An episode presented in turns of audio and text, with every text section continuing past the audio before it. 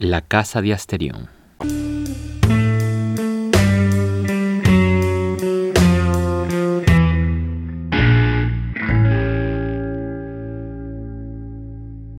Hace pocos días he escuchado una discusión sobre la efectividad del horóscopo y el zodiaco, el estatus de la creencia y sobre todo una cierta restricción sobre lo que debemos creer y lo que no podemos creer. No sin burla, esta posición presuntuosa podemos entenderla desde dos registros. La que pretende la verdad originaria sin ningún tipo de explicación sobre qué es la verdad y qué implica la creencia. Y la segunda posición, la defensa a todo aquello que trasciende lo incondicionado. Ambas posiciones confiesan no solo prejuicios, sino una fuerte carga de militancia política. En el fondo, se pretende separar clara y distintamente el mito del logo. Es decir, poner a la razón como todo aquello que puede comprobarse en la empiria y cerrar toda posibilidad de aquello que se oculta, aquello que puede existir más allá de la empiria. La defensa del logos o del mito no solo es unilateral y abstracta, sino masificante, disolviente de todo matiz y distinciones y sobre todo es proselitista. Clara señal de un tiempo gobernado por el nihilismo, por la disolución de todo lo que fuimos, de todo lo que somos y de todo lo que podemos llegar a ser. Sin embargo, vamos a ver qué esconden tales posiciones presuntuosas y qué pretenden decir más allá del prejuicio que afirman, de la superstición que practican y sobre todo de la cátedra moral que pretenden impartir.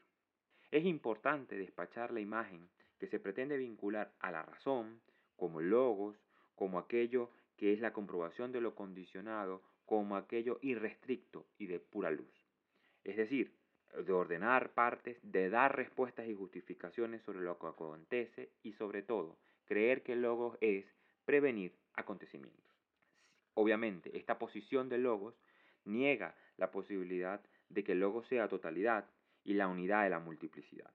Es decir, dos características fundamentales, dos notas esenciales fundamentales de lo que es logo.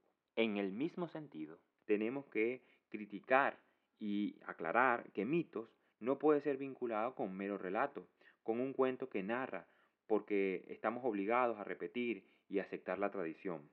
Es decir, un mitos que solamente es un justificar, o en el peor de los casos, una física cutre que pretende dar respuestas a lo que acontece de una manera inexacta, sensible e incluso bonita. Es decir, ver al mitos sin la poesía, sin su carácter originario de fundación y sobre todo de creación. Es importante separar también la exterioridad con que se pretende abordar lo misterioso, suponer que todo es un cuento de anciana o aplicar una propiedad universal a cualquier singular. Todos los X son Y. Al ver Y, diré que hay X. Este reduccionismo simplón y determinista no puede justificar la disolución de lo místico, mucho menos creer que todo lo místico tiene como fin el desvelamiento del porvenir, o sea, del futuro. Así pues, no existe agencia ni posibilidad si el futuro está dado o escrito. No hay forma de cambiarlo y por lo tanto negaríamos toda posibilidad de virtud y de felicidad. En ese sentido, todo misticismo que tenga como telos descifrar o deducir el futuro, entonces niega toda posibilidad de agencia humana.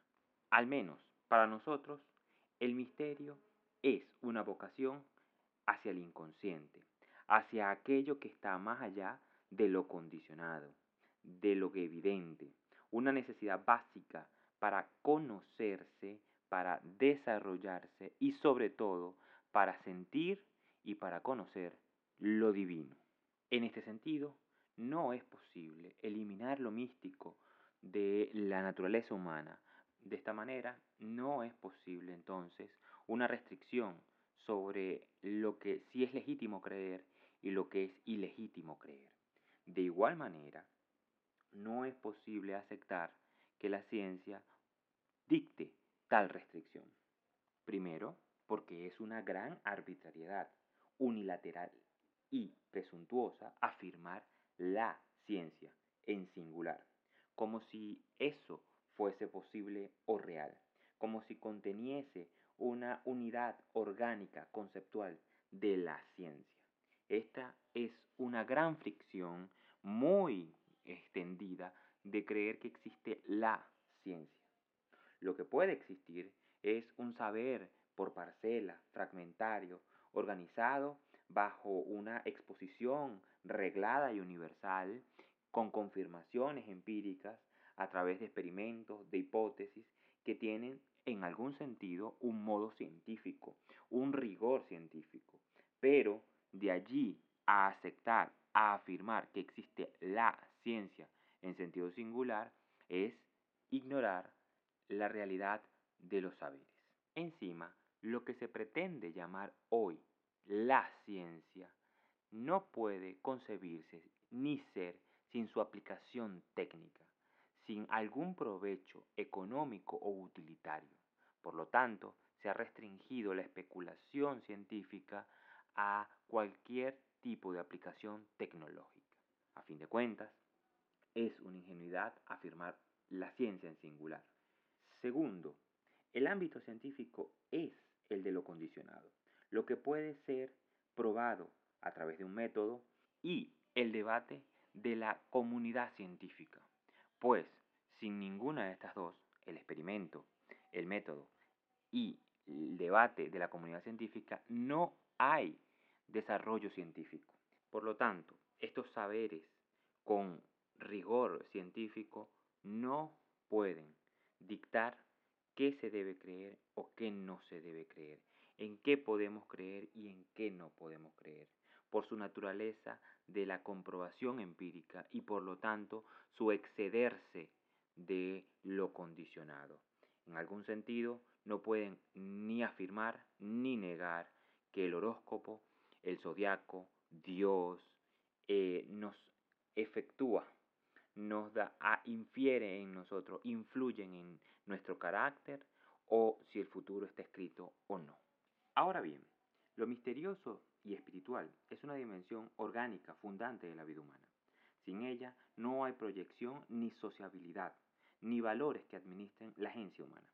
La creencia es el motor de la sociedad, la que permite tejer tramas, causas, narrativas que dan sentido parcial a nuestra existencia. Sin embargo, ninguna de esas creencias pueden ser demostradas, pues pasaría de la creencia a un hecho, lo que confirma que no era misterioso, sino que se estaba en el seno de lo condicionado. Todo misterio es fundacional, exige su conservación y herencia, lo que puede ser esclavitante o liberador. Decía Gian Battista Vico en su Ciencia Nueva que los romanos fueron una nación fuerte y el primer imperio del mundo, porque creían con celo y fervor su mito fundacional, el de Rómulo y Remo. Esta fundaba el carácter, la costumbre y el ser de los romanos, o sea, ser unos hijos de loba. En el momento en que esa creencia pasó por el tamiz de lo condicionado, por las deducciones lógicas, el mito perdió su vigencia, su origen, y Roma empezó a encaminarse hacia su ruina. Acá lo que debemos subrayar es el aspecto íntimo e interno de cada individuo que pretende darle a su existencia un sentido. Nadie puede restringir en lo incondicionado y arcano que es más coherente para creer. Quizás existieron romanos que no deseaban ir a la guerra, que les parecía un derroche de vitalidad. El mito para ellos fue esclavizante. Después de la Edad Moderna, cada individuo tiene la potestad para decidir en qué creer y por lo tanto la responsabilidad de creer y hacer de manera autónoma, siempre y cuando no obligue a nadie a hacer lo mismo. La creencia no es unilateral, ni puede exigir el título de verdadero o falso, ni la obligación de que todos se sometan a sus actos regulatorios. O sea, la creencia no puede ser una tendencia masificante para la edificación.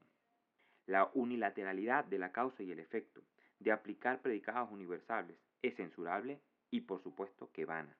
Pero esto no implica en ninguna manera la disolución de lo místico. Ahora bien, si la ciencia quiere compartir con la creencia ser dotadora de sentido, brindar mejores justificaciones sobre qué es lo que debemos creer, entonces los saberes científicos se convierte no en la búsqueda de un conocimiento necesariamente verdadero sobre lo verdadero, sino pretende ser edificante.